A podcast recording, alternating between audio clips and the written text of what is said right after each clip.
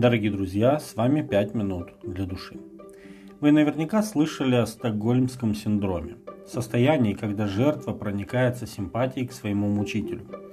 23 августа 1973 года Ян Ольсен захватил банк столицы Швеции. В его руках оказалось четверо сотрудников банка.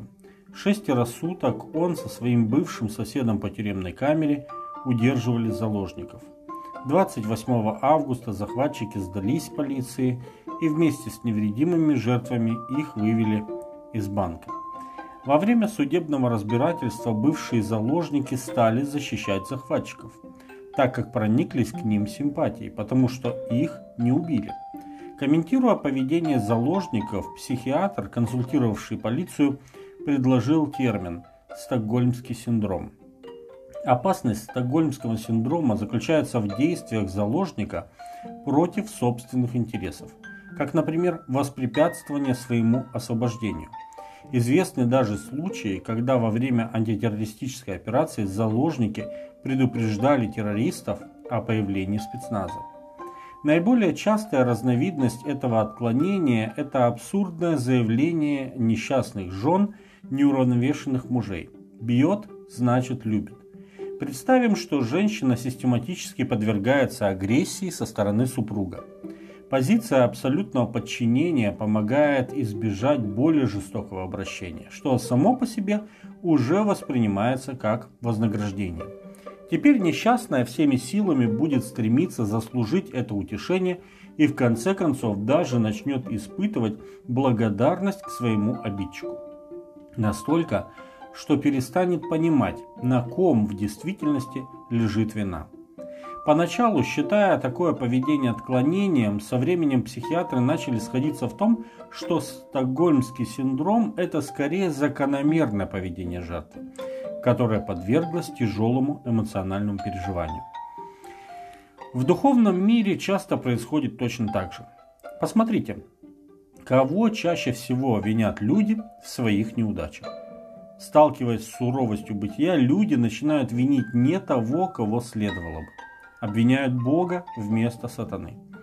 Более того, они искажают характер Господа, считая, что если они будут вести себя хорошо, то этим смогут вызвать у Бога чувство снисхождения и заслужить прощение и его любовь. Они забывают, что Бог – это жизнедатель, а дьявол – человек-векоубийца – это не Бог, а дьявол виновен во всех страданиях и бедах людей. Он смог уловить людей в свою волю, как пишет Павел во втором послании Тимофею, 2 глава, 26 текст.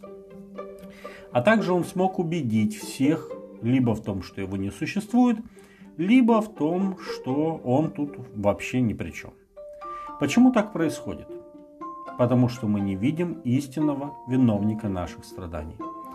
Под страданиями я понимаю не столько наши жизненные трудности, болезни и несчастья, а саму по себе испорченную и уничтоженную жизнь. Ведь наши прародители Адам и Ева были сотворены для вечной жизни, а змей убедил их искушением не просто укоротить свою жизнь, но полностью лишить ее смысла, так как их жизнь все равно закончилась смертью. Мы, как наследники смертной природы, уже родились в заложниках, и без откровения свыше, мы думаем, что это и есть наша жизнь. В тот же день, когда Адам и Ева познали грех, Господь показал им выход. Он пообещал, что все исправит тот, кто родится от жены и поразит змея. Бытие 3.15. Иисус Христос, став человеком, одним из нас победил врага его же оружия. Как пишет Павел евреям, смертью лишил его державы смерти чтобы мы могли иметь шанс выбраться из заложников этого негостеприимного мира в мир радости и счастья, который предлагает нам Бог.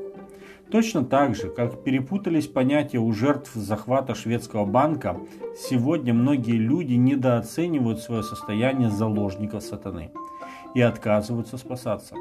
Бог предлагает нам сегодня свое спасение. Спасение из самого большого похищения – и это возможно. Нужно только прийти в себя, понять, что происходит, и принять Иисуса Христа как своего личного Спасителя. С вами были 5 минут для души.